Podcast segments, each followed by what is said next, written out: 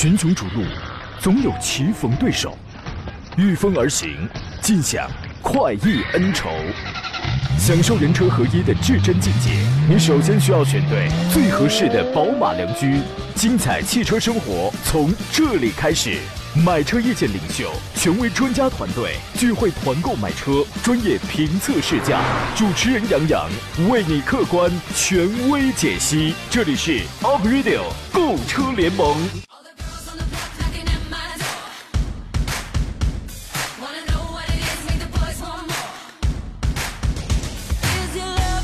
来喽，诸位，节目正式开始直播了。欢迎在礼拜三的上午这个时刻收听山东交广 Aprilio 购车联盟，我是杨洋，在济南问候全省的汽车朋友啊。五月呢又进入倒计时了，今天是五月三十号，算上今天、明天两天之后啊，是我的节日。你说人是不是挺奇怪的？年轻的时候呢就喜欢扮扮老成，长大了又特喜欢扮扮年轻。我不一样，我跟这些人绝对不一样啊，我永远十八。其实啊，这个人呐，无论多大年龄，无论生活多么的不容易啊，人都得充满幻想、童趣，充满憧憬跟梦想，哪怕是偶尔自嘲呢，对吧？开心就好，保留一份天真，活泼到老，我觉得这是一件特别难得的事情啊。所以，呃，但是你起码你自己开心呢，也你也让你身边人开心了，对吧？所以无论年龄大小，都祝愿此刻所有能听到这几句话的人开心常在，青春烂漫常在。十一点到十二点这一个小时，我们专业探讨研究一下选车买车的专业问题。你想真实知道哪一款车的优点和缺点了？想了解哪一款车是我们推荐你去购买比较适合你的？欢迎通过直播间的这样的参与方式啊，跟我们来联络。首先是有两路热线电话，号码是零五三幺八二九二六零六零八二九二七零七零，还有这种网络互动方式啊。节目上节目以外的时间，您可以从这里边选择跟我交流。一个是我的新浪微博山东交广杨洋侃车车友群，我就不介绍了，满员了。微信公众号，您现在可以发送你的。文字问题到山东交通广播的公众号平台，或者是到杨洋侃车的微信公众号平台。后一个呢，第一个杨是木字旁，第二个是提手旁，单人旁，侃大山的侃。直接公众号里搜索小写的拼音全拼杨洋侃车，你也能找到啊。今天的座上宾呢是北京少卿奥迪的总监，永远十八岁的少卿老师。你好，邵老师。杨洋好，听众朋友大家好。你看我今天我一说你永远十八岁，我觉得你今天这个声音都比平时要洪亮。是吗？啊。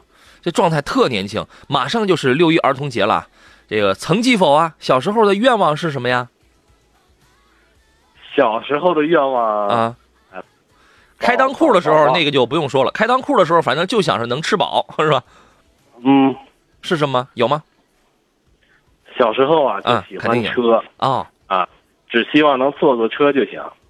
小时候的愿望是能坐坐车。您是几岁开始坐的？就是就是您第一回坐的车？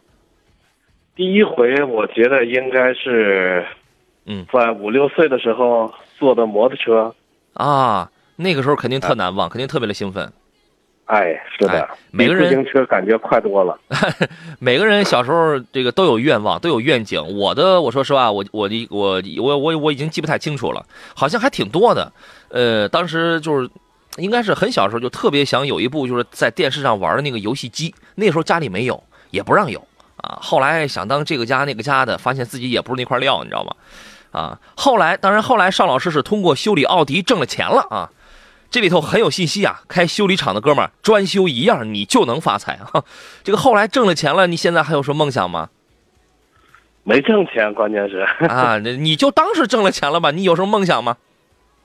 我又没让你给我钱啊，没有，那没有。你看，越是挣了钱了，越不敢有梦想了。你多么可怕的人这是啊！我觉得呀，你得收购煎饼啊！你考虑一下，我那个何正茂先生那个在张家口的煎饼铺啊，你可以考虑一下哈。你收购他啊！你你以后叫少卿奥迪分舵，我跟你讲啊。五月二十九号呢，奇瑞公司在芜湖召开了他们第二届第九次职工代表大会，全票通过了关于奇瑞汽车股权转让的决议。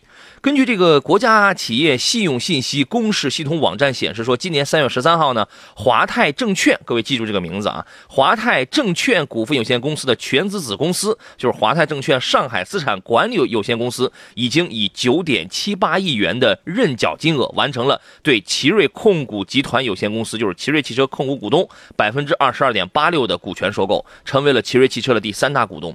由此呢，奇瑞控股注册资本由原来的三十三亿元增加到了四十。十二点七八四亿元。这个华泰证券呀，我不知道是一个什么机构啊，它跟它可能是跟我们那个了解的华泰汽车这个肯定不是一回事吧？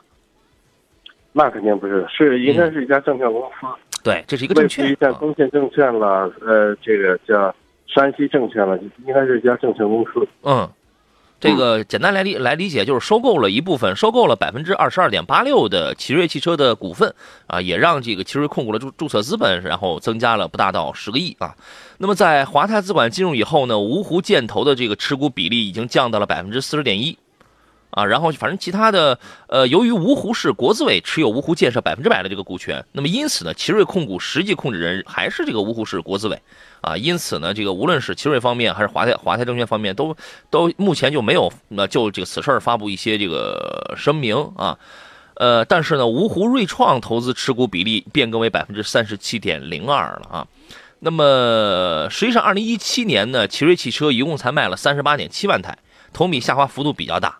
去年一年它的下滑幅度是百分之十四，对当年的话，这奇瑞营业收入那可那可是接近三百亿啊，两百九十几个亿吧，对吧？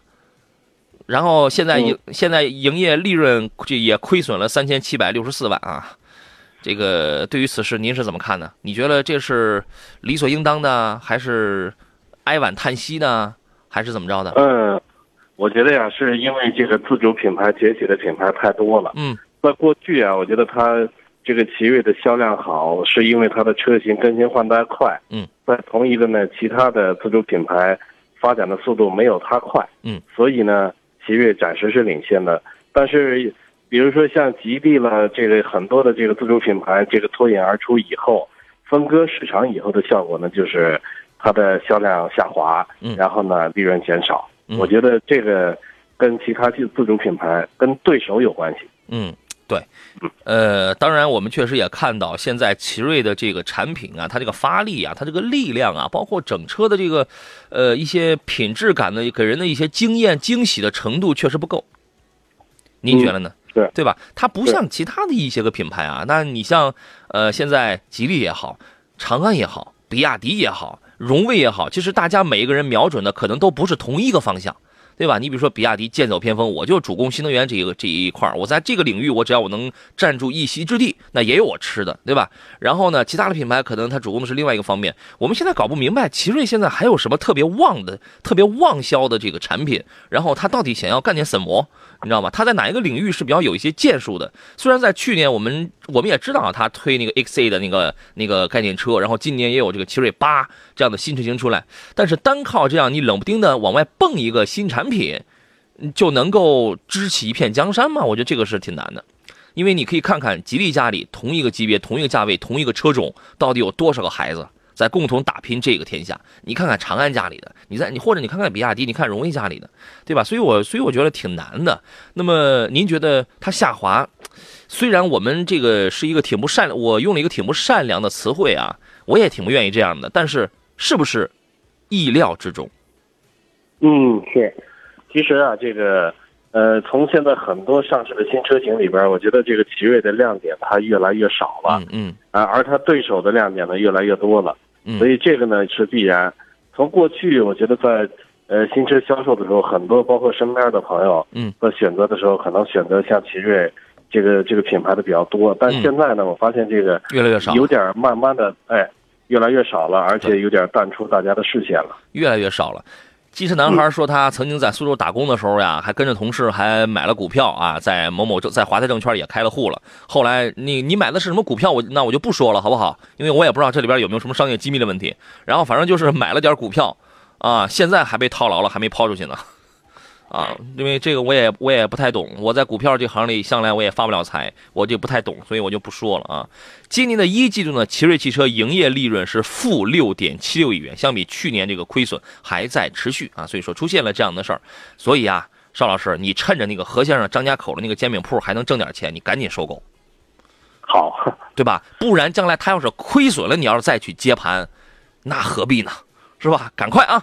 这个谁与争锋说，本台受众面这么广，邵老师怎么敢漏财呀？啊，邵老师向来是很低调啊，有钱他也说没钱。呃，关键是没钱。你看，太好了，我就喜欢没钱的。你，那你赶快给我，那那你给我出点钱，你知道吗？你要是真有钱了，你可能你就不仁了。我跟你讲啊，呃，有朋友说，哎，邵老师当年开的是不是幸福二五零啊？有那车是吧？好没有，我是坐有有有有有。我我我大概是初中的时候吧，好像是那个时候家里亲戚有有一辆钱江，很多朋友应该都玩过是吧？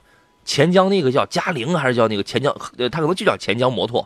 家里有亲戚啊，他他有他有这么一个，当时胆儿挺大的，自己什么都不会，然后自己上去就摸索会了，你知道吗？哎呀，跑得真快啊！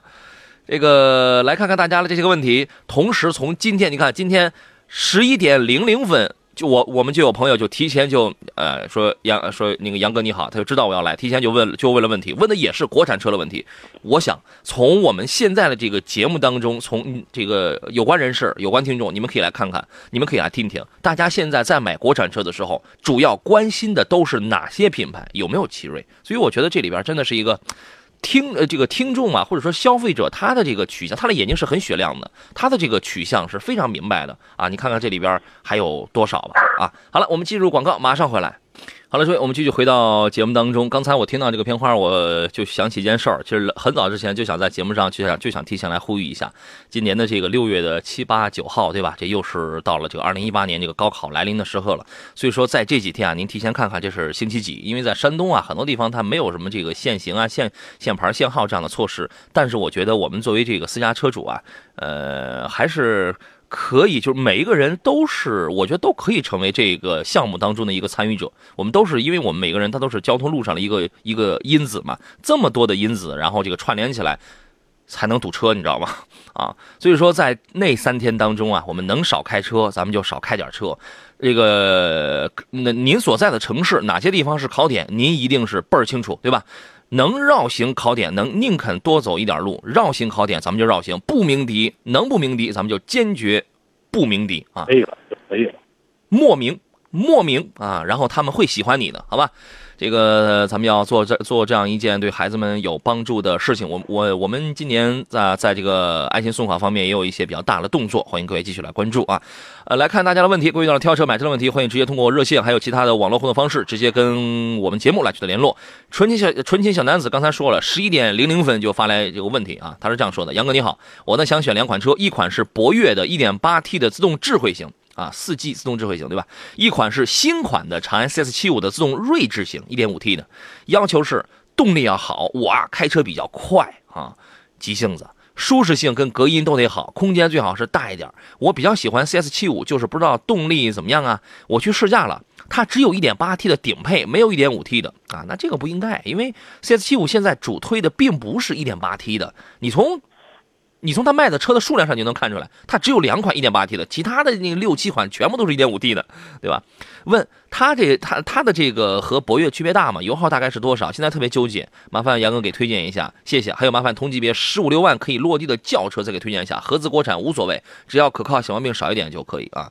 他这个问题说的比较的长，但是我们基本听清楚了，是一点八 T 的自动智慧版的这个博越和自动睿智型的这个一点五 T 的 CS CS75。这两款车的配置都是非常合适了，价钱也是非常合适的。那那两台车之间的对比，根据它的这些个要求，邵老师，您的分析会是什么呢？我觉得一个是一点五 T 的，一个是一点八 T 的，是吧？对。我觉得这俩呢，其实我个人推荐啊，这个，呃，我个人推荐的是吉利博越。嗯，为什么呢？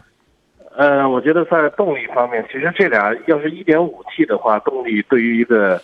呃，紧凑型的 SUV 来说，我觉得略微的还是差点。在正常的市里边的工况，嗯，我觉得没大问题。但是稍微有点复杂的道路或者是满载的情况下，这个动力，嗯，尤为突出，可能在动力方面会很弱。嗯嗯嗯嗯，您呃，就是主要考虑对，其他的我从动力角度出发就是。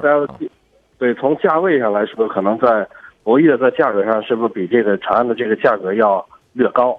还是这俩选的配置，它选的这个配置价位是一样的。呃，几乎是一样的。为什么呢？因为一八款，它如果看的是一八款的博越的话，现在可能也就是几千块钱的优惠。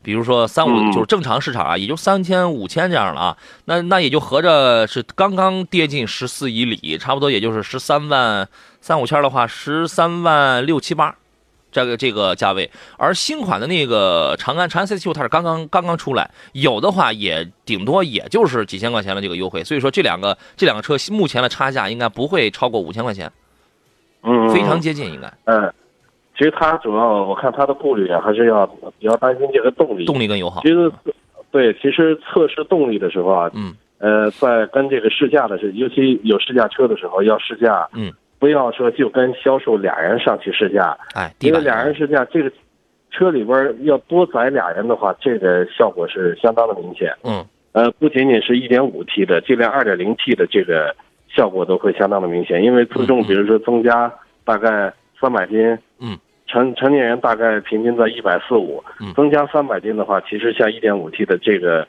呃动力，它的衰减是非常的明显的。嗯嗯，嗯呃，就说这个试驾呀，其实呢，不光是地板油，因为你要来你要去试驾呢，我建议大家就一头一尾，一个下限，一个上限，就是你找准这两这个车的两个极限就可以了。所谓的下限呢，就是说在它慢的时候，你比如说起步停车，起这个这个停车起步，在它慢的时候，它的表现是怎么样的？尤其是现在用车，大家城市这方面都堵得跟那什么似的，又都是小排量涡轮增压，大家有一个通病，就是在起步的时候真的是挺肉的，真的是挺费劲的，甚至你稍微有有一点着急踩油门的时候，它就会顿挫，卡卡的，这个特别明显，对吧？那么你要去摸它的这个下限，它的上限是什么呢？哎，就说它的这个能跑多快啊？不是说拼极速的那种感觉，就是说，当它有一定负载的情况下，你这个时候你就可以带上几个朋友，带上几个销售员啊。那么它在这种情况下，它的极限差不多能在一个什么位置，就是够不够用？你只要是在下限跟跟这个上限中间的这个部分的话，那肯定那都是够用的，对吧？你如果要动力的话，这里边博越的动力要比长安 CS75 你看的那款确实要好，但是你不要在乎油耗。你你如果在乎油耗的话，市区油耗博越大概比你那个 1.5T 的长安 CS75 要多一升半多一点。反正不大到两升，反正你可以理解为一到两升之间吧，对吧？这是百公里，你要考虑一下你的年里程在多少，你算算这个油钱就可以了。反正这两个车都一样，都加九十二号油。然后呢，长安 CS 新款的 CS75 我没有开过，但是它所重新搭载、重新调教的那台 1.5T 的发动机，跟跟那个第三代的这个爱信那个变速箱，我在逸动上我开过，就它的第二代逸动嘛，因为它这个它是一样的动力，因为逸动那个车小啊。就是整个怎么抛出重量的问题，咱们不讲，就单从驾驶感受上去讲的话，它的这个降档啊，你包括在低速档的时候还是比较平顺的，真的，你可以去试试。大家都是六 AT，这这个还是比较平顺。而博越的动力这个要更好，但是油耗可能要略高一些，但是综合起来的话，大概百公里也就比你那个也就高个一升，也就一升左右。但是市区油耗可能至少高一点。配置上这两个车相差不是很大，包括空间，空间 CS75 你看上去能大一点，但是内在空间两个车这个差不多。啊，配置上两个车也差别也不会特别的大，所以说呢，我觉得你就考虑在动力跟油耗之间，你如果里程不多的话，那么你可以你可以忽略掉油耗的，对吧？那你就买这个谁，你就买那个博越。你但是你如果里程要是多的话，你要算成本，如果你觉得付出的成本比较高的话，那你就买个 1.5T 的这个谁 CS75，CS75 的这个锐志型的配置非常好。刚这全都换了那个触控的那个按键屏了，对吧？完了之后，它还比你看的那个博越还多一个前座椅通风呢，啊，两个两两两个都在都带前座椅加热，哎，我觉得这个细节做的特别好，也都是 LED，对吧？呃，好像还多一个并线辅助吧，这个您自个儿去看一看啊。一点八 T 的 CS75 我不建议购买，你这个就别买了，因为厂家已经不他已经不主推这个了啊。另外一个问题，十五六万可以落地的轿车，不在乎合资或者是国产，毛病少点就可以。十五万落地啊，那就是紧凑级车的，你比如说十二三万的这样的紧凑级车，反正都能办完。你有什么推荐的？呃，十十五十五六万办齐了，对，轿车，什么样的都行轿。车。呃，轿车的话，其实我个人推荐，如果是这个价位的话，如果买一个合资品牌的日系品牌，嗯，在肯定能满足它这个，一个是故障率低，一个是维修保养的价格便宜。嗯呃，我个人推荐呢，推荐这个卡罗拉，丰田的卡罗拉，嗯，这个可以。嗯您都可以买一个双擎的这个价位。双双擎十二三万，然后那个他花普通的的这个普通十二三万都能买一个相当高的配置那个燃油版了，是吧？对对，卡罗拉呀、速腾啊这样的车子啊，然后其实车真的是蛮多的。你你看了那个吉利的话，它那个一点八 T 的那个谁那个博瑞，博瑞其实这个算是一个中级车了，啊，这个也是品质感非常强。然后呢，十二三万其实现在也可以买到像是迈锐宝、雪佛兰迈锐宝 XL 那样的车，对吧？但是这个当然，雪佛兰的这个售后服务啊，跟这个口碑啊，对客户的这个服务态度上是太有问题了，你知道吗？这个我建议你慎重考虑啊。然后现代的名图，这些反正都算是空间稍微要大一点的，对吧？呃，日产的新轩逸等等吧，反正车真的是蛮多的。因为在十万出头的这个车呀，在中国就是扎堆了。这个他们描，他们考虑的很清楚，中国老百姓要买车，基本上十万它是一个坎儿，你知道吗？平安师傅说：“我极少摁喇叭，我特讨厌那些乱摁喇叭的人。”嗯，我我们我们自裁一下啊，邵老师因为生活在北京嘛，所以应应该是不太摁喇叭的。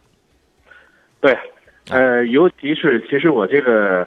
呃，平时喇叭还真是几乎是不按，除非是在比如说这个高速路上、主路上了，哎，前方的车辆如果比如说这个有突然超车并且，突然比如说大白天的这个前方的车辆，嗯，我在比如说第二条车道，他在这个快速车道突然来个急并线，嗯，我按喇叭就要提示他，因为晃大灯他有可能看不见，嗯，其他的有行人的路段我们是几乎不按喇叭的，对。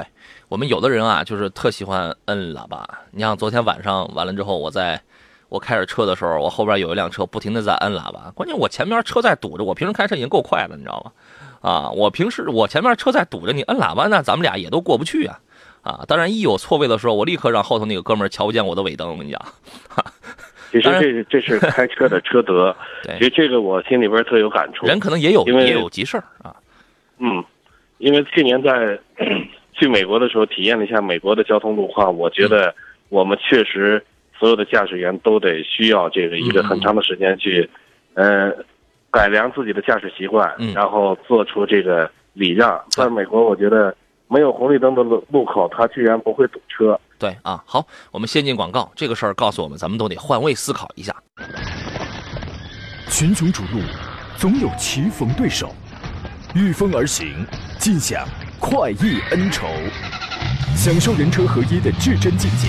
你首先需要选对最合适的宝马良驹，精彩汽车生活从这里开始。买车意见领袖，权威专家团队聚会团购买车，专业评测试驾。主持人杨洋为你客观权威解析。这里是 Up Radio 购车联盟。好了，各位，欢迎继续回到星期三上午您直播的 Aprilio 购车联盟的直播当中，我依然是杨洋啊。这里是山东交通广播，剩下半个钟头，各位凡是遇到了挑车买车的一些问题，当你拿捏不定主意该买什么样的车了，有什么样的车是适合自己的，它的优点或者缺点是什么，欢迎跟我们来聊一聊。直播间电话是零五三幺八二九二六零六零八二九二七零七零，另外还可以发微信、发微博、发 QQ，我全部都可以照单全收啊。这个感谢很多的朋友，你们现在学坏了啊。这个问的也有一些问题啊。都是挺刁钻的，那个比如谁与争锋说，哎，少卿老师那个 Q 七有没有改装啊？哎，我跟你讲，邵老师，你以后你再在我的节目当中，你再说，哎呀，我没挣着钱，我修奥迪我没挣着钱，谁信啊？我那 Q 七是一点四 T 的，你看，哎呦，为富不仁呐！你看啊，你你。邵老师，你是一个不会撒谎的人，你就不要硬撑了，好吗？你就不要硬撑了啊！人家问了，你有没有改装啊？油耗是多少呀？可否一说呀？杨洋，可，非常的可。来，请邵老师，请你坦诚不公的跟我们来交代一下。呃，油耗啊，啊，这车的油耗，平均油耗在市区油耗大概在十六七个油，嗯，在高速路会省一些，在十二个，呃，十一到十二个吧。好开心，百公里，好开心啊！我太开心了，你知道吗？没钱真好，没钱不用多烧油，你知道吗？啊，你那车有改装过吗？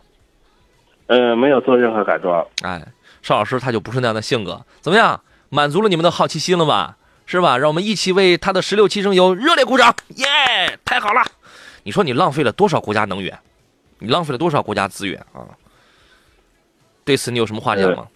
这这个其实我们可以少开车，是吧？啊，说的但我们因为这个家和单位的距离特别短，嗯，一天往返也就十五公里，嗯，所以这个能省得出来。真的是这样的。这个咱们还是回到刚才那个鸣笛的那个事儿上说啊，这个六六呃六月的七八九号这三天，这个各位注意绕行考点，呃，能少开车咱们就少开车。然后靠近周围，咱们不鸣笛，好不好？咱们这个山东的车主能听见这话的，咱们都配合一下啊。西部源头说：“杨洋专家好，给媳妇准备买辆 SUU，这个 SUU 这样的车吧，现在还没有生产这一类型了，你知道吗？二十到三十万之间的 SUV 啊，好看有个性的，不考虑油耗，日系是不考虑的。那么二十到三十万，那现在主流一点的，因为韩系在这个价位，说实话已经比较示威了。你比如说新胜达，那个你你像是新途胜那样，它都二十以内了，对吧？”很少有人花二十万去买新途胜了吧？然后呢，像是新胜达呀、索兰托呀这样的车都已经示威了。所以说呢，二十到三十万的，你如果不考虑日系的话，德、美、法系在这个价位，你你也没必要考虑。那就德、美系还有这个自主品牌，自主品牌在这个价位现在表现出色的是荣威的二叉八，对吧？以德美系可能是你的心头爱，是吧？啊，那个邵老师这个问题您怎么看？呃，二三十的话，其实我就推荐，我还是给他推荐德系品牌吧。德系的，给您推荐两个品牌，这俩车型呢都非常的接近。嗯，一个是途观 L，这个在价位呢，我觉得三十二十万到三十万之间可能在偏上啊，就是三十万能买到一个配置算中等的，嗯，这个途观 L，然后柯迪亚克呢，呃，能买到配置就相相当不错的高配了吧？顶都对，都顶配了都，那个都可以顶配了啊。我给您推荐的是这个，呃，其实它的性能各方面比较均衡，嗯，能看不出来说它这个比别的车型能够强多少，但是它的呃动力、操控，包括空间，嗯，各个方面吧都比较均衡一些。嗯，对，这两个真是可以，因为它是同样的技术底子。美系呢，你就可以考虑，一定是 2.0T 的探界者或 2.0T 的昂科威，啊，这两个是最棒的，因为你的预算是非常充裕的。哎，另外，其实它二到三十万，我们注意一个细节，它是给媳妇儿开，好看有个性的。哎，嗨，你说咱俩刚才推荐的那几个车，人媳妇儿能看得上吗？未必，对吧？那科科迪亚克，我觉得可以。科迪亚克也挺板正啊。这个市场的保有量现在还不是说特别的大。嗯。这个车，我觉得它，我自认为它不难看。嗯嗯。呃，如果媳妇儿开的话，在颜色上，我觉得您可以选的稍微的亮一些。嗯。媳妇儿也有可能会看上像宝马叉一样，奥迪 Q 三咱就甭这个咱就不用考虑了啊，那车小的跟什么似的啊。那个还有是？奔驰的 GLA 这个车也小，但它挺漂亮。林肯的 MKC 现在绝对二十多就你就可以买啊，可以了，可以了吧？可以了。对，这你这个就看就朝这些去吧啊。刚才我们车友群里有朋友特别关心你那车，说 Q 七多少钱啊？嗨，邵老师刚才都说了，一点四 T 的 Q 七能能值多少钱？十来万呗。打打完折四十多万啊，十来万，一点四 T 的，你看看排量，咱还咱没咱没吃过猪肉，咱还没见过猪跑啊。你看排量，咱们就知道这是多少钱了啊。说到一点四 T 呢，我们车友群里有朋友那个圈 A 我了一个问题，说杨洋在张伟问的，在节目当中讲一讲一汽速腾的自动挡选哪个配置，也是媳妇儿开接送大娃上下学，大娃是千里眼是吧？好好学习啊。那个一汽速腾的这个速腾的自动挡，如果是媳妇儿开的话，因为你面临两个选择嘛，你是你要么买一点六升的，对吧？要么买那个一点四 T 的啊。您是推荐买哪一个排量的？一点四 T 的现在应该也优惠在四五万吧？优惠优惠完了之后，这个性价比还可以十二三万的啊，十十二到十四之间啊。您会推荐哪一个？一点四 T 的爆发力呢，要比这个一点六的爆发力要强，啊，一点六的开的平顺性会更好一些。嗯，我个人推荐呢，其实这价位要差不多的话，我个人推荐还是买一点四 T，因为虽然说是媳妇儿开，但是不见得说所有的女士都喜欢开这个比较肉的车。啊。我觉得对动力上应该是有追求的。对，因为平时你你备不住呢，你也要开，对吧？一点四 T 的速腾确实是不错，现在优惠幅度是蛮大的啊。你基本这你你去看看这个价格，一点四 T 呢，我原来我推荐两个配置，一个是舒适版，一个是豪华版，差价就是整一万。这，但是原来没有优惠的时候呢，我觉得慎买，不要买。为什么呢？都是十六万、十七万的车，你知道吗？你花那个价钱，你现在你为什么不买一个速派呀？但是现在你优惠了，它一一旦优惠这个四万加的话，那这个价格那这个性价比它就出来了。那个豪华版你可以看一下，它贵那一万，它这个它会贵在哪儿呢？这个比如说它多加了一个倒车影像啊，然后多了一个主驾驶的一个电动座椅，多了一个前排座椅的电加热。我觉得尤其是媳妇儿开啊，这个座椅的电加热这个东西在冬天是非常舒服的。另外呢。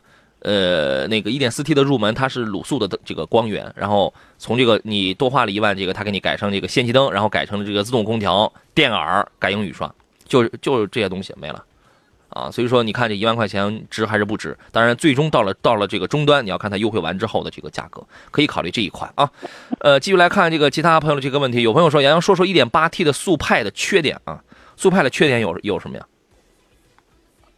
？1.8T 的速，哎呦，速派这车缺点我还真说不上来。缺点啊，卖的便宜算缺点。杨洋杨洋喜欢挑刺儿，我觉得这个挑刺儿的事儿交给杨洋完蛋。但是这个车目前就是新款的速派，我挑不出什么大的缺点来。原来的那个第二代的 EA 八八的发动机烧机油很厉害，但是现在人家发动机人家也换了，第三代要好一些了嘛。这个你可以去了解一下，你泡泡论坛，你你你了解一下，你看现在还烧不烧？完据我所知已经好太多了。原来的那个双离合它是干式的，现在呢全给你换成了湿式的了。湿式的低档位二三档的时候也有顿挫，但是已经比原来那个那个干式从散热从平顺性上它已经它已经要好很多了。原来我记得零几年的时候，当时有朋友反映过速派的后备箱，速派明锐就是反正都是斯柯达家里的这个车的，因为它是掀背式后备箱，是它那个后备箱一到一到下雨就漏水。但是我觉得这是好多年前的事儿了，可能就是密封做的不好呗。但是那是很多年前的事儿了，我这反正最近这几年没大有听说。我觉得速派这个你要让我找出它的这个缺点来，任何车一定是都有缺点啊。你但是那些小的瑕疵，你说什么储物格设计不合理啊什么那些，我我就不爱说，你知道吗？我们就说这个大的方面，我可能暂时我找不出来。我觉得他可能过去过去啊，像这个大众的系列车型里边，担心的主要是、嗯一个是发动机，一个是变速箱。发动机可能就体现了这是个烧机油问这是大的题，变速箱就是闯挡，对它的这个阀体液压总成老是容易出故障。但嗯是实际上改成这个湿式双离合的成本要比这个干式的成本要高得多，嗯嗯所以改成湿式以后，它的故障率其实就已经大幅的下降了。嗯嗯，对。所以说，我们看重的是大的方面。你至于有人说，哎呀，这个这个储物设计的不合理，这个胶条有那个松动，这个像是这种情况吧，每个人可能遇到的情况这个不一样。像是这种个人口味的问题，咱们就不再说了啊。那个济南的 Kimi 说，哎，刚才那位三十万啊，就给媳妇买车，三十万能买到沃尔沃 x C 六零的这个老款，呃，对，买回来之后，那媳妇上车之后，耶，这个中央还有个菜板啊，你看这个光秃秃的哈、能不能摘下来啊？能摘下来，我晚饭我就回去炒那个切菜了，你知道吗？他推荐奔驰 GLA 啊，奔驰 GLA 媳妇儿开这个倒是可以，那车太小了啊。好了，这个咱们就不再多说了，继续来看其他朋友的这些个问题了。呃，这是什么？叫做一位网友叫做 Abambera，然后他说：“杨洋，我想了解一下油电混动的车，比如像是 ES 啊、凯美瑞啊这样的车型啊。这个请邵青老师来介绍一下吧。丰田家里的这个油电混，我觉得油电混动呢，它现在我觉得这个新能源车要合适，嗯，因为新能源车呢，现在呃，包括我们现在还看不到的就是它的电池嗯，在到达使用寿命以后，它的更换成本高不高？对，那未来的有可能这个电池技术不断的更新换代，这车有可能就面临无法脱手的这种局面。嗯嗯所以，我个人也确实这个推荐，如果说呃喜欢新能源车，也真的可以考虑买一台这个混合动力的。嗯混合动力呢，我就推荐两个品牌，一个是丰田的，一个是雷克萨斯。嗯，高端点就买雷克萨斯，然后这个如果预算少一些呢，就买这个普锐斯。丰田的普锐斯、丰田的佳美混动都不错。他看的是凯美瑞的那个混动，你像凯美瑞这样的混动啊，就丰那看凯美瑞对，哎，丰田家里的混动啊，它属于是结构非常简单，傻瓜式的那种混动啊。它的这个发电机啊、电机啊什么这些，它它是每一个它都不能独立工作的，对吧？就是这个成一个品字形，成一个三角形，就是大家互为依托。但是它的结构真的是非常的简单，呃，傻瓜式，反正你这个开就行啊。呃，全球混动看丰田，丰田混动看雷克萨斯嘛，对吧？小杨哥说想听听邵老师对领克零幺的看法，两驱配六速，四驱怎么配了个双离合呀？靠谱吗？来，邵老师，您有三十秒钟来表达一下您的看法。三十秒，领克零幺。计时开始。啊，我觉得其实这个变速箱，我觉得这个 DLG 的变速箱现在是主流，就是说过去的 DLG 可能是大家一说，哎呦，这 DLG 中招了，嗯，但现在的自主品牌包括合资品牌大量的应用 DLG，它的技术已经非常成熟了，八而且 DLG 六的 D 五 DLG 变速箱其实它的机械部分和手动变速箱是一样的。好嘞，咱们待会儿接着说。好了，各位，来到今天最后一段的节目当中，那个邵老师，由于刚才你三十秒钟啊，你也是你也没说完，所以我准备再给您一点时间，要不您把这个事儿您再给说一说。对，呃，其实 DLG 的变速箱，它可能这个这个买车的车主啊，他是觉得这个 DLG 的变速箱可能在档次上为什么这个他可能觉得 AT 的可能会好一些，但实际上现在。很多的高端车，这个都开始大量的应用这个 DLG，主要是这个变速箱，其实在技术成熟以后，嗯，它的稳定性其实也是非常好的。呃，主要是因为它的机械部分和传统的手动变速箱完全是一样的，嗯，所以它的机械部分是非常稳定可靠的。只要液压总成成熟了，这个变速箱我觉得在动力性能，它能和手动变速箱相媲美，在换挡的时间上，嗯，比 AT 就是普通的自动挡的。要更好一些。嗯嗯嗯，嗯，这个您用一个大众家里的代号 DSG 代表了所有的双离合是吧？哎，啊，不是所有的双离合都，哎，对对对对对，我理解您的意思。这个我对我今天早上我在办公室我还在说呢，我说你看这这个咱们小时候咱们管所有的越野车都叫越野车，管所有的越野车都叫吉普。对吧？他就是对邵老师。其实刚才想表达的是双离合变速箱，因为这个东西在不同的品牌家里叫法它是不一样的。在大众家里叫 DSG，在沃尔在那个这个这个沃尔沃家里叫 Power Shift，对吧？它这个那个很呃，你这个这个福特家里，它那个很多叫法它是不一样，但是是一个东西啊。这个事儿啊，你呃你会发现领克零幺的两点呃这个两点零 T 的这个前驱车呢，它用的是六 AT，那个是爱信的这个六 AT。我们说这个领克是吉利跟沃尔沃共同研发的。它共同研发了这么一个平台，然后给你用点好东西，CMA 的这个平台。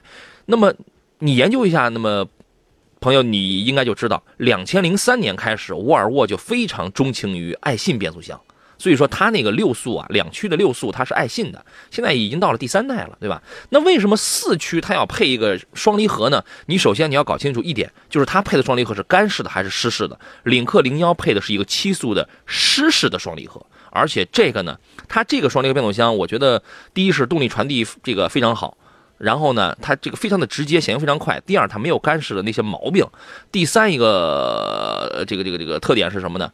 一般来讲，湿湿式双离合，你从大众身上你就能看出来，大排量的车都在用湿湿式双离合。为什么呢？湿式双离合能够承受更大的扭矩啊，对吧？所以说这是一个特点。然然后这款七速的湿式双离合还能配电子挡杆。所以说，综合这些原因吧，综合这些原因，湿式的目前来看，比干式的要靠谱啊。他说我一直关注着，就想出手。下半年好像有个插电版本，怎么样？这个还不知道。这个我之前我在今年四月份北北京车展我就已经给您报道过了呀。领呃领克零幺的 P PHEV，它是一个插电混 PHEV 啊。期待杨仔后期能出一个长期试驾领克零幺做的这个评测。呃，济南现在正在建店吧？应该正在建店。等店好了之后，哎对。他们上回跟我说的是，大概是下个月六月份就能来那个试驾车啊，能来试驾车的时候，我一般会是第一个评测的，或者是怎么样的啊？那个后期找时间吧，我觉得这个都得两下，反正都得碰啊。领克零幺这个车，您对它总体的评价会是什么，邵老师？建议购买。是虽然是一个这个合资出来的这个新车型，但是我觉得它既然家族有这个底子，我觉得这车的质量应该不会太差。嗯，而且整体的档次呢，确实比之前的这个呃像吉利家族的这些档次要呃高不少。我觉得，嗯，是吗？就是说你最后的建议是怎么着？是可以观望，可以还是可以买？可以买，可以出手，可以买是吧？哎，好嘞，那您可以考虑啊。再看其他朋友的问题。这是刚才有人说您那个 Q 七那个油耗是那个是不是老款的那个油耗太高了啊？买的早，他老早就发了财了啊，是吧？呃，一九九九款，老款的啊，一一九九九款是吧？你看一九九九年就能买奥迪 Q7，这个多厉害啊！一九九九款这油耗老高了。这个红蚂蚁说 V 九三和 V 九七哪个值得买？后期保值还有售后，谢谢啊，这指的是三菱帕杰罗呀。我们原来还有一台 V 七三，你知道吗？嗯，呃，V 九三，嗯，呃，你说，我觉得这个帕杰罗虽然说这个在市场的保有量不大，但是实际上这车我觉得保值情况还可以。嗯，呃，一个是帕杰罗，再一个保值更好的就是丰田的，像这个普拉多了，嗯，兰德酷罗，兰德酷罗德了，嗯，这些车型都是属于在北京反正是比较保值的车型。嗯。